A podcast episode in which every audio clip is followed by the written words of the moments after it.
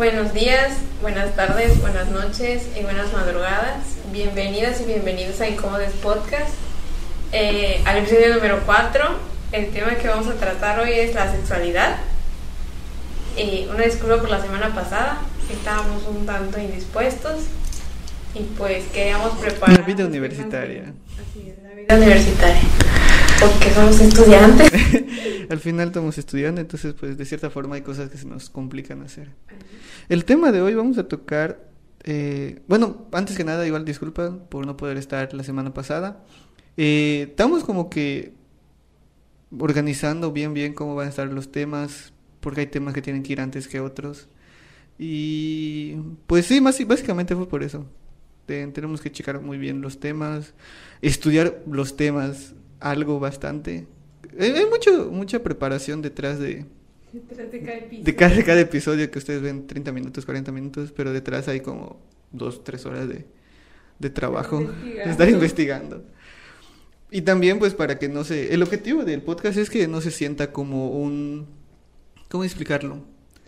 Como unas clases, sino que estemos hablando y como que de cierta forma al momento de hablar estemos conociendo cosas nuevas.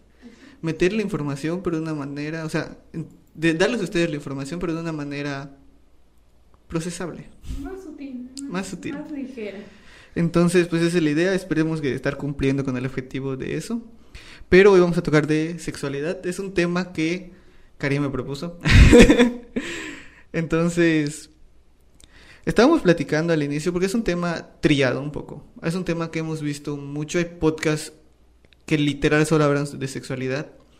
Hay este sexólogos, hay un programa en Unicable de una sexóloga. Hay mucho, hay, hay, mucha información, pero también hay cosas que casi no se tocan o que no son tan digeribles, creo yo. Creo que mucha de esa información es la misma, o sea, es lo básico que te van a decir, incluso en la escuela cuando te va a dar pláticas, solamente te dicen lo básico, pero nosotros investigando y averiguando hay mucho, pero mucho detrás Mm. del tema de la sexualidad que incluso ni siquiera nosotros mismos conocíamos, o sea, de verdad es algo que que es muy amplio, es un tema muy muy muy diverso en muchas cuestiones, entonces no, no, no es solo no es solo lo que te van a decir, no, no es solo lo que te enseñan en la escuela, es algo más allá. Hay mucha información, hay mucho conocimiento y dentro del conocimiento de la sexualidad también viene una parte importante, pero no es que estoy apuntando. Hay una parte muy importante que es el- las cuestiones anatómicas. Estamos platicando cuando estábamos haciendo la investigación, el research, que es muy importante conocer cuestiones anatómicas que muchas veces desconocemos nosotros, nuestro propio cuerpo. Entonces es muy importante conocer qué es la vulva, qué es la vagina, qué es el pene, qué es el glande. Todo eso es muy importante conocerlo porque es parte de nuestra autoexploración y es parte de la sexualidad en sí, es, es bien involucrado dentro de la sexualidad.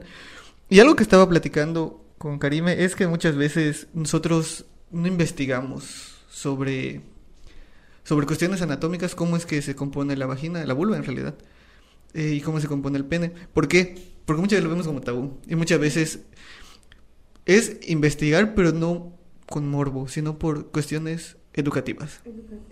Entonces, Te va a ayudar mucho a tu autoconocimiento. sí, de hecho estamos platicando sobre cómo es conocerte, sobre qué es. Hay algo que viene muy relacionado a eso, sobre la anatomía, que es la educación sexual en México. Ese es el primer tema que queremos tocar sobre cómo es que se educa la, las personas en México. Estábamos platicando este, sobre que México es el país, es un país muy religioso, altamente religioso. Tenemos una población muy grande de religiosos, muy grande. Somos el segundo país más católico del mundo, solo por debajo de Brasil. Según tengo entendido, con chance y me estoy con temor a equivocarme. Pero es, es eso principalmente, es el conocer, es el saber que, que inherentemente esa relación entre religión y Estado que tenemos aún en México este, afecta a muchas cosas. Que la educación sexual, que es uno de los temas, sea deficiente. En México y en Latinoamérica en general es muy deficiente la, la información sobre esto que se da en las escuelas, definitivamente. Son pláticas de 30 minutos, una hora cada cuatro años. Entonces, es un problema, es un problema muy grande porque no, no conocemos muchas veces. Y estábamos viendo una tabla sobre qué tanto las personas o las mujeres conocen su ciclo y qué tan preocupante es que no sepan algo. Y también los hombres, sobre todo también, o sea, por parte de mujeres y hombres, Ajá, sí, sí. muy- el conocimiento no es muy, es muy amplio, o sea, de verdad, es sorprendente ver el, el- las estadísticas, el, el poco conocimiento que hay, a pesar de que muchos dicen que ya es un tema muy hablado, eh, no, es que eso siempre me habla desde la escuela, desde la primaria, sí, pero que, o sea, lo que te platican, lo que te enseñan ahí, no, no se ve reflejado en lo que sabes, en lo que más bien se ve reflejado en lo que, en lo que no sabes, porque está, es muy triste ver que, que el hecho de que las mujeres no conozcan, o no conozcamos nuestro propio ciclo menstrual, es algo muy básico, es uno de los temas más básicos que tienes que saber y sobre todo cuando eres sexualmente activo, entonces para prevenir ya sea embarazos no deseados. Hay un tema principal. que viene muy de la mano de eso que estaba viendo en Facebook. Habla sobre cuando se estaba diciendo, bueno, viene relacionado al, al tema del aborto que no quiero tocar ahorita porque se va a tocar en un futuro, pero estábamos platicando sobre que en los comentarios, cuando entras en los comentarios es un mar de, de mucha desinformación. Entonces habla, habla eh, decían muchas, mu- muchas señoras, muchas personas, muchos señores también, que el hecho de dar educación sexual, porque el, el, el- el aborto se propone como educación sexual, ¿cómo, cómo es, el, es aborto legal para no morir? Educación sexual Para no abortar. para no abortar. Mm, Se me fue. El, el caso es que dentro de, de los temas del aborto viene muy implícito el- la educación sexual, que es un tema muy importante porque en los comentarios y muchas veces mm, en, en nuestro medio hablan sobre que no... ¿Cómo le vas a dar educación sexual a un niño si lo, si lo vas a incentivar a hacer tal cosa? Cuando en realidad es otra. O lo vas a traumar, cuando en realidad es otra. En países que están legalizados el aborto, normalmente este las tasas de aborto descienden, bajan, bajan y las tasas de natalidad eh, menores, o sea, menores nos referimos a personas menores de 18 años, este no hay tantos embarazos adolescentes como en otros lugares que el aborto y la educación sexual no está tan presente. Entonces, la relación que se propone de decir la educación sexual va a aumentar la cantidad de relaciones que va a tener las personas y la cantidad de embarazos es inexistente. Es, es, es absurdo hasta cierto punto pensar de esa forma. Es un argumento muy, un tanto muy absurdo, porque lo estás diciendo, un ejemplo claro es en los países donde el aborto ya es legal. O sea, el que sea legal no quiere decir que va a aumentar el, el porcentaje de las personas que abortan o la gente se va a embarazar y por deporte va a ir a abortar. O sea, no, Por deporte va a ir a abortar. o sea, no, no, no. eh, y pues aquí la, tenemos que, que tener en cuenta que aquí es, toda Latinoamérica en general es un país que todavía está muy arraigado. Con esto va de mano la religión y el hecho de que sea una mente más cerrada, entonces todos lo ven mal. Si tiene educación sexual está mal, pero si se embaraza y quiere abortar está mal. Entonces hay, una incongruencia en eso Es muy una grande. incongruencia muy grande y lamentable porque pues México es uno de los países que tiene un porcentaje altísimo en embarazos tanto infantiles como en adolescentes. Adolescentes. Sí, es de los países mm, con más, también en relación con su población, ¿no? Que, tiene más embarazos adolescentes. Y es, es muy preocupante porque dentro del embarazo adolescente, las, mu- las mujeres al final no están completamente desarrolladas como para parir. Entonces, la mayoría, con temor a equivocarme, son por cesárea. Necesitan una operación, necesita meter bisturí. Lo cual es mm, peligroso hasta cierto punto y dolorosa la recuperación. Entonces es muy complicado cómo se... Y otras mueren. Otras pueden llegar a morir. La tasa de, de mortalidad, de morbilidad, ¿cómo se llama? ¿Cómo se dice?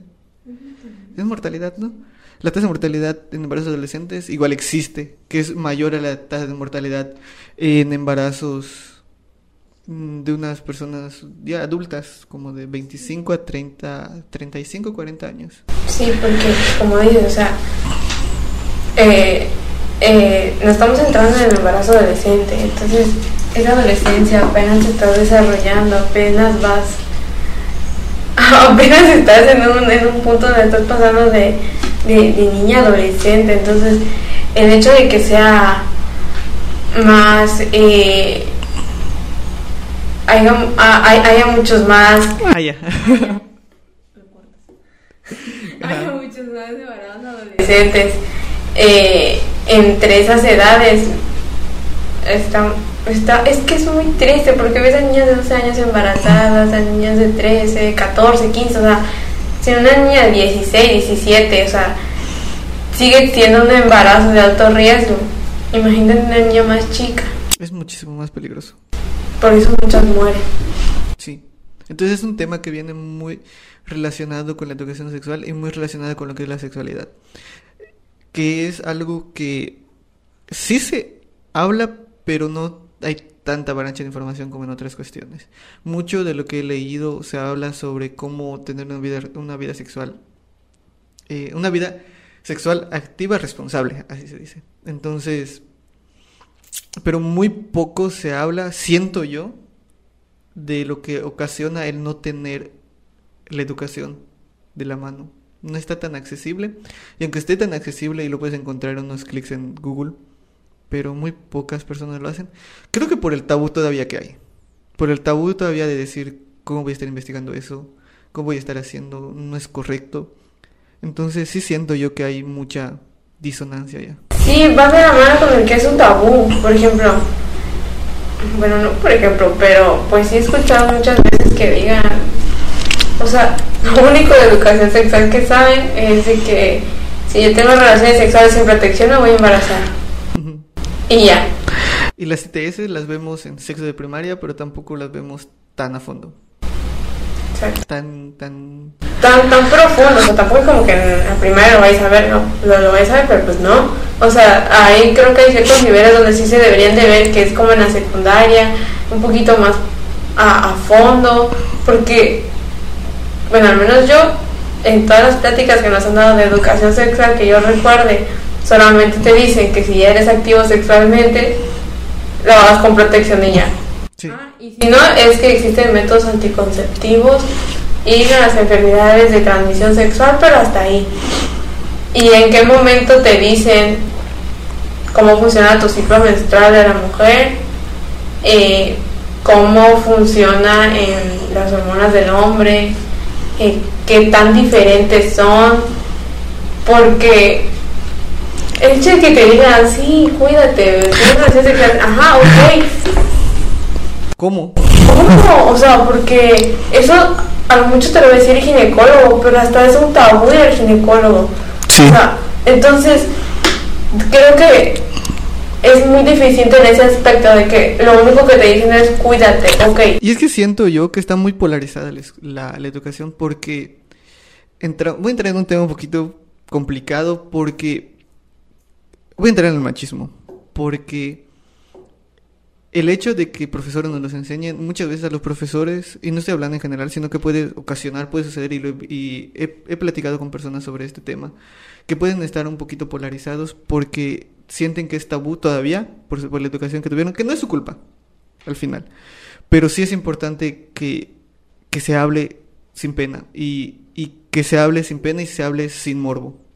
Entonces siento yo que muchas veces afecta el cómo los profesores lo transmiten y cómo los alumnos lo toman. Pero es que estaba platicando contigo hace poco de, de la educación machista al final que tenemos, que viene muy, muy de la mano de que la sexualidad y el sexo es solo para hombres y la mujer se debe de mantener al margen de esas cuestiones. Entonces, cuando se enseña en las escuelas, siento yo Y tal vez esté en un error que se centra más en la parte del hombre que en la parte de la mujer. ¿Tú cómo lo ves? No, no sé cómo lo... Pues es que no me acuerdo mucho de biología de la secundaria, pero sí, realmente no. Pues es que sí, realmente las niñas no te dicen mucho, nomás te dicen que no te vayas a embarazar y ya estuvo. Y cómo prevenirlo. Sí. Entonces así como de que, ah, ok, gracias. Y los niños igual. O sea, pero los niños, o sea, a las niñas nomás te, te dicen, te explican, ok, si eyacula adentro de ti, te vas a embarazar y ya estuvo. Y por eso hay condón anticonceptivo. Ajá, excelente. Y a los niños es así como de que, eh, pues tú nomás haces eso y ya estuvo, o sea, nada más te metes y ya estuvo, o sea, ya, ya no, no vas a hacer nada más.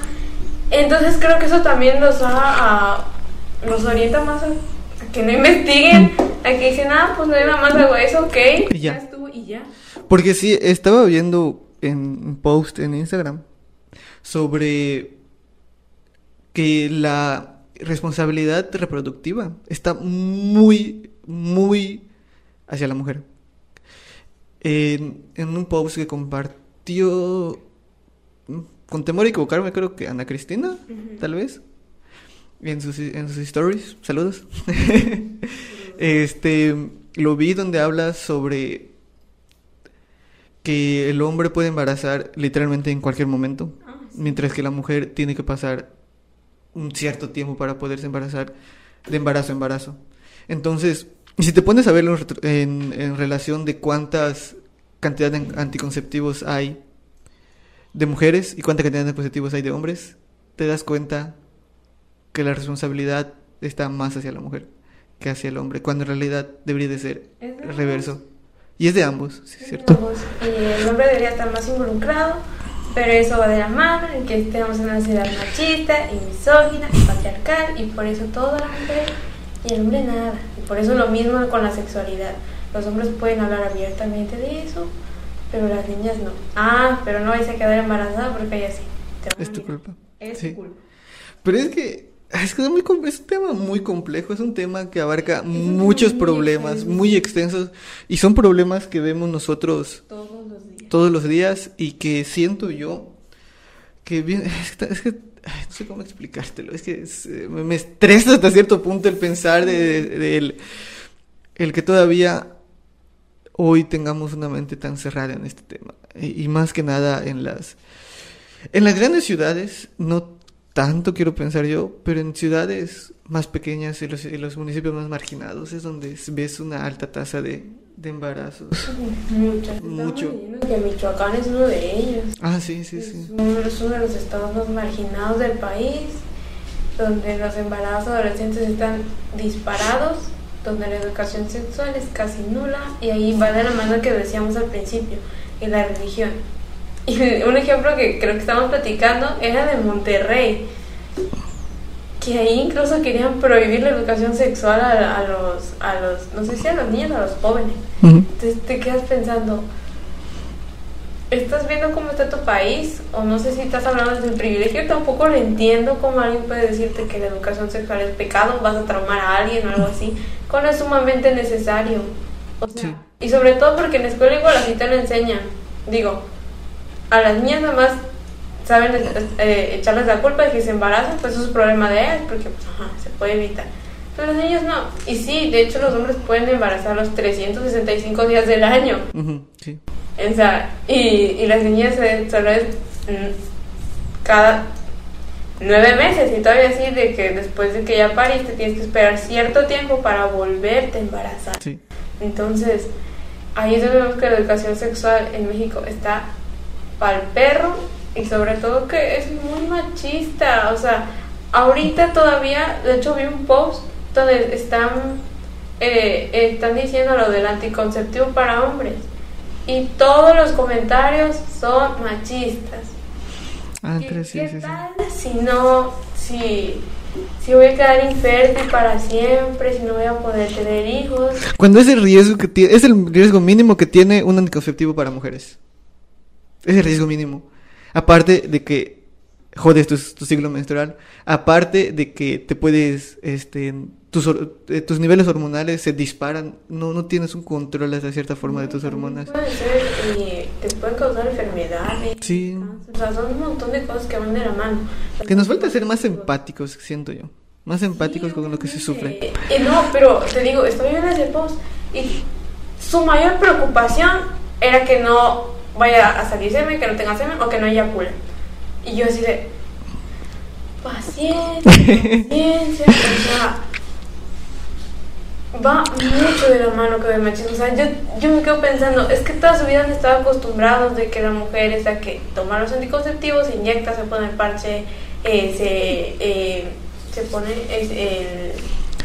El, el, el- sí, ya sé cuál dices. El, el, el, el, DIU es el, eh, es el implante, se le llama, el implante. El implante eh, y el otro de... Y no me acuerdo, porque hay un montón de anticonceptivos para mujeres, pero para hombres apenas un- va a salir uno. Apenas va a salir uno y apenas lo acaba de autorizar la FDA. La FDA es el organismo que autoriza las, las medicinas. Ajá. Entonces, te quedas viendo que hasta para eso, eso hasta, hasta para gente mayor, mayorcita, la educación sexual también está nula. O sea, ahí te está dejando el artículo donde te dice que no vas a quedar infértil. Te está diciendo Y hay investigaciones, porque antes de que... Y te das cuenta, porque antes...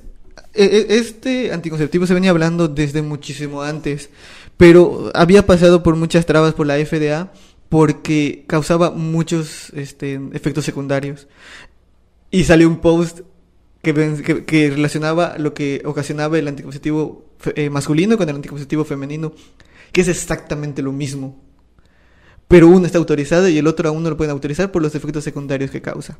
O sea, te das cuenta de cómo es que está muy... Al, al final, y eso, eso me da mucha risa porque en Twitter se pelean mucho sobre que... Es que tú ves machismo en todo. Y es que hay machismo en muchas cosas. Muchas. Inclusive en la medicina, inclusive en la en, en cómo es que se los, los organismos autorizan ciertas cosas. Porque ese anticonceptivo hasta ahorita, después de e- ese post que estoy diciendo, donde se donde se comparaban los dos anticonceptivos, tanto femenino como masculino, creo que tiene como dos, tres años que lo vi. Y ahorita apenas se está autorizando, apenas la FDA le dio el visto bueno para que se produzca. Ya tiene años que yo estoy viendo que ya va a salir el anticonceptivo para hombres, ah, pero años, y así se la llevan. Hasta ahorita que ya vi que creo que ya se autorizó, ¿no? Sí, es- está autorizado por la FDA, falta creo que un proceso, pero está es casi seguro de que, Exacto, de que está. entonces, así como de que, ok, y ya, pues te digo, llevo años también igual viendo largas sobre eso, y ahorita que ya, que ya está a punto de salir, ahora las trabas no lo ponen ellos, lo ponen los mismos hombres. Sí. Y, me- y me da mucha risa porque igual otra, otra... Es que a veces somos muy... Es que es mente cerrada. Es en mente cerrada y este...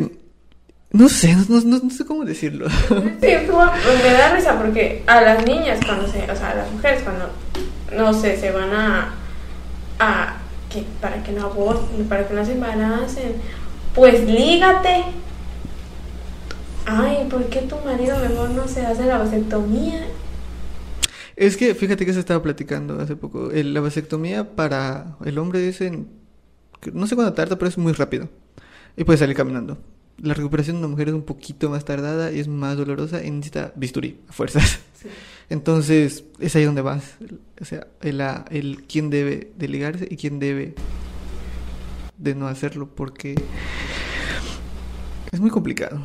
Es que es decisión de cada quien. Sí, Pero si tu mentalidad, un ejemplo, casi de todo México, que es de, de toda Latinoamérica, que es de, pues lígate, que se ligue ella, que se ligue la mujer. que vamos a lo mismo y estamos redundando en que la responsabilidad Sí, reproductiva está muy en la- muy hacia la mujer y el hombre está mm, en el privilegio, se podría decir. Sí, privilegio, claro. Sí. Están muy privilegiados, o sea, no se le puede decir de otra manera que privilegio. Definitivamente. Y, y sobre todo que también es un tabú que las niñas y las mujeres hablemos de sexo abiertamente y de sexualidad más bien. O sea, ven mal que las mujeres se quieran masturbar, que quieran investigar eh, sobre, eh, sobre su sexualidad, que tengan un autoconocimiento de sí mismos. O sea, la misma sociedad ha impuesto que está mal ver eso. Cuando la masturbación, tanto femenina como masculina, es necesaria y hay muchos artículos, si no me creen, búsquenlo, en dos clics lo encuentran sobre los beneficios que está eh, la masturbación tanto masculina como femenina. Porque es muy importante el autoconocimiento, es muy importante el conocer tu cuerpo, es muy importante el saber cómo... Y, es, que eh, es un tema de comunicación sexual que al final habíamos platicado. Que tú cómo vas a comunicarle a tu pareja ciertas cosas si tú no te conoces. Entonces es el disfrutar una vida sexual responsable y una vida sexual que al final es disfrutar, ¿no? Entonces para disfrutar tienes que conocerte para después decirle a tu pareja cómo... Pero es que también eso va mucho de la mano con que yo sé que hay muchos papás que no se atreven a hablar a sus hijos de sexualidad. Entonces, está, está, sí está tanto feo porque pues tú tienes una duda, no sé, sobre cualquier cosa que tenga que ver con la sexualidad eh, de tu pareja o que se va a tu primera vez o lo que sea y no puede ir a preguntarle porque Dios mío que de un cachetado con solo decir la palabra sexo pues está feo y eso va mucho de que la de que tengas que autoconocerte por ti mismo investigando por internet y luego hay muchas cosas hay muchas maneras y es tan diverso que llega un punto donde dices ok pero es que y, no, espérate. Lo vi, en, en, la, en la serie de Sex Education. ah, Sex Education, sí, sí. consejos. Entonces. Que al final es, es una sátira de cómo es que se educa. Sí. Entonces, eh, está, está padre. Bueno, si no tienen la confianza de hablar con sus papás, pues sí que investiguen, la verdad. Pero no investiguen en el porno. Ah, sí. que es otro tema muy importante, que el porno educa y educa mal. ¿Por qué no muestra una realidad de lo que es? Es que eduque tanto, ¿no? es que no está educando, está, está desinformando. Desinformando. Porque al final, el, el, porno al final es actuación, al final es... Es eso, ¿no? Es, es un producto. Es falso. Es falso, completamente falso y sumamente alejada de la realidad. Te da una imagen muy alejada de la realidad y te la vende como tal. Sí, definitivamente. Porque al final eso es un producto que se va a vender y al final es actuación, por eso se llama actrices y actores. o sea, eso desinforma y, ahora, y muchos lo toman como educación sexual y ahí dicen, no, pues es que yo veo ahí que a, a, las mujeres les gusta esto y lo otro y así de... No es así. No, no es así, o sea, ponte a leer y no te pongas a, a ver porno, o sea, es que son cosas que no tienen nada que ver, o sea, eso te lo venden como si así fuera en la vida real, está muy alejado de la vida real y lamentablemente muchos se educan de esa manera. Entonces a la hora de la comunicación entre tu pareja y tú, vienen los problemas. Porque supones lo que ella quiere y tú supones lo que él quiere. Pero nunca hay esa comunicación, siento yo, dentro de la pareja, el, decir... es muy necesario el decir... Debería, a veces, ¿no? O sea, depende, cada, cada pareja es diferente, ¿no? sí, obviamente. Pero sí es importante recalcar que dentro de tu, de tu relación de pareja siempre debe haber esa comunicación.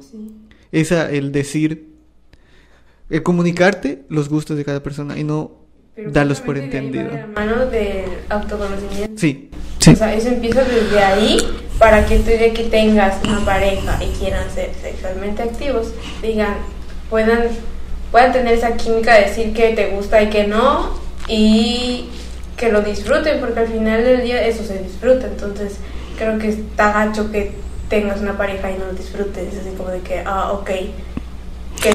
estaba, estaba, como que relacionado a eso, me acabo de acordar de, de un comediante que mencionaba eso, que el sexo es la única cosa que no queremos que termine para lo que está hecho. Me explico. Cuando haces un pastel, sigue ciertas instrucciones y lo metes al horno y quieres que salga un pastel. Cuando estás teniendo relaciones, lo menos que quieres es que salga un bebé.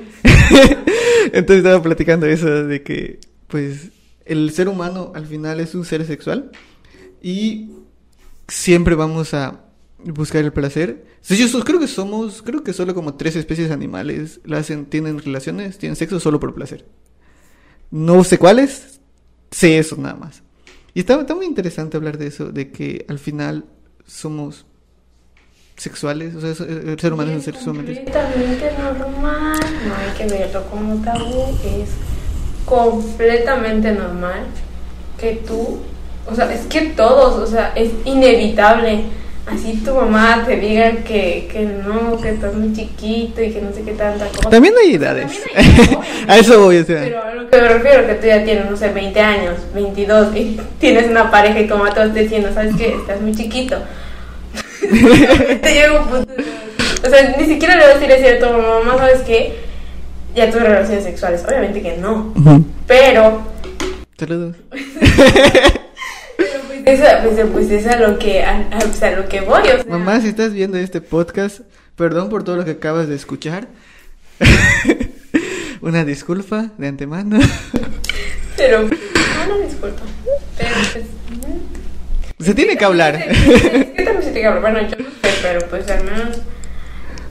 Es, es- no estoy jugando. No, Sí, sí, sí. Te digo, o sea, también te ayuda mucho con la comunicación. Sí, con definitivamente, papás. Definitivamente. Ejemplo, yo sí tengo una buena comunicación. Sí, sí, igual con mis papás, entonces. Entonces, como que, ajá, hay temas que, que ni siquiera son tabús, o sea, se hablan así normal. Se tiene que hablar. Y se tiene que hablar, o sea, te digo, tener relaciones sexuales, no sé, después de la mayoría de edad es completamente normal. Sí. Es algo que no debe, debería de verse como tabú y nada más decir, ay, es que no, no es virgen, es que este que lo otro, o sea... Es que la virginidad. Y, y- disculpe, me, me voy a enchilar porque la virginidad no existe. Ajá, La virginidad es, un constru- es una construcción social que existe porque no existe la virginidad como tal. La virginidad es una forma de cuantificar cuánto vale una persona que al final es una estupidez, desde mi punto de vista. Porque las personas, ¿por qué tienen que...?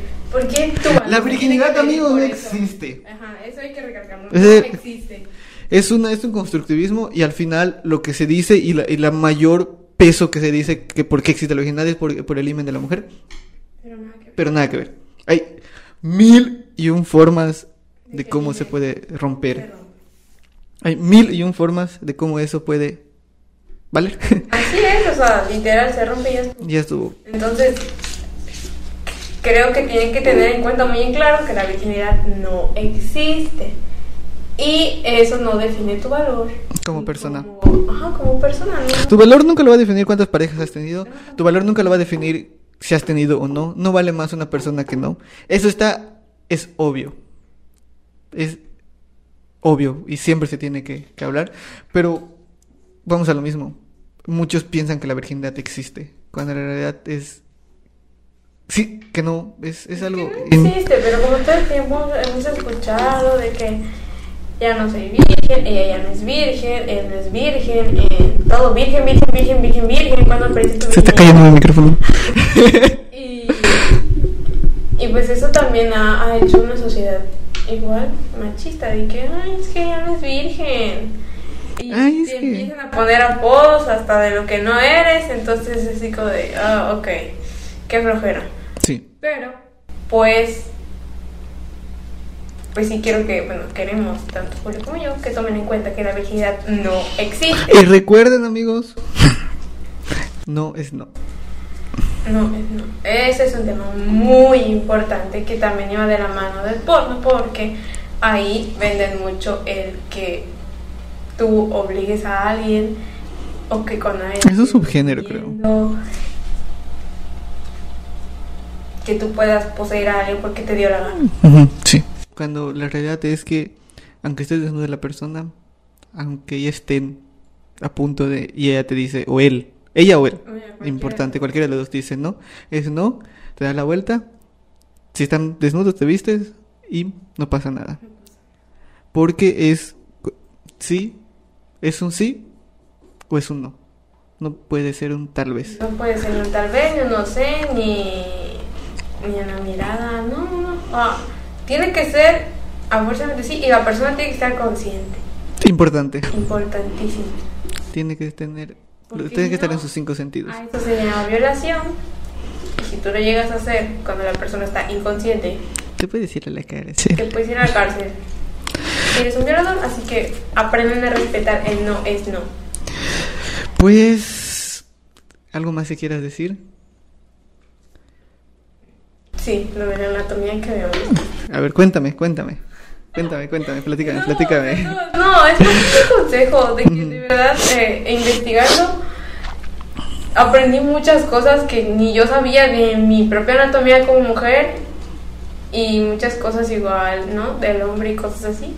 Entonces sí estaría chido que Se pongan a investigar. y sobre todo no como morbo, sino para que conozcan. digo. Como conocimiento general. Como conocimiento general. Y el día que tengan una pareja o algo así, eh, creo que está chido que tú tengas ese conocimiento del otro, por así decirlo, anatómicamente, y, no tengas que estar diciendo, como los de Facebook, el clítoris no existe. Es muy real, es muy real y es el único órgano que existe que está diseñado exclusivamente para el placer. Es increíble cómo se desarrolló. Está muy sorprendente cómo es que esa, la anatomía del clítoris está diseñada. Está, está- está muy interesante. Les invitamos a que lo, A que lo lean. a que lo lean. Sí, y también del hombre. También del hombre es muy importante saber. Es muy importante de ambos. Eh, si su educación sexual es muy deficiente en la casa, en la escuela, donde quiera que estén, Si tienen la oportunidad y si tienen los medios, háganlo. No pierden absolutamente nada. Y pues aquí terminamos. Aquí nos despedimos. Muchísimas gracias por escucharnos. El- la próxima semana viene un tema bueno.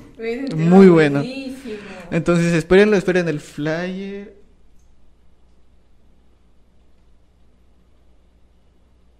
Esperen el flyer a mitad de semana. Perdón, es que tenemos aquí las cámaras y como que cada quien nos estamos viendo. Entonces estamos como que viendo que nos veamos bien. Eh, Pero espérenlo, espérenlo.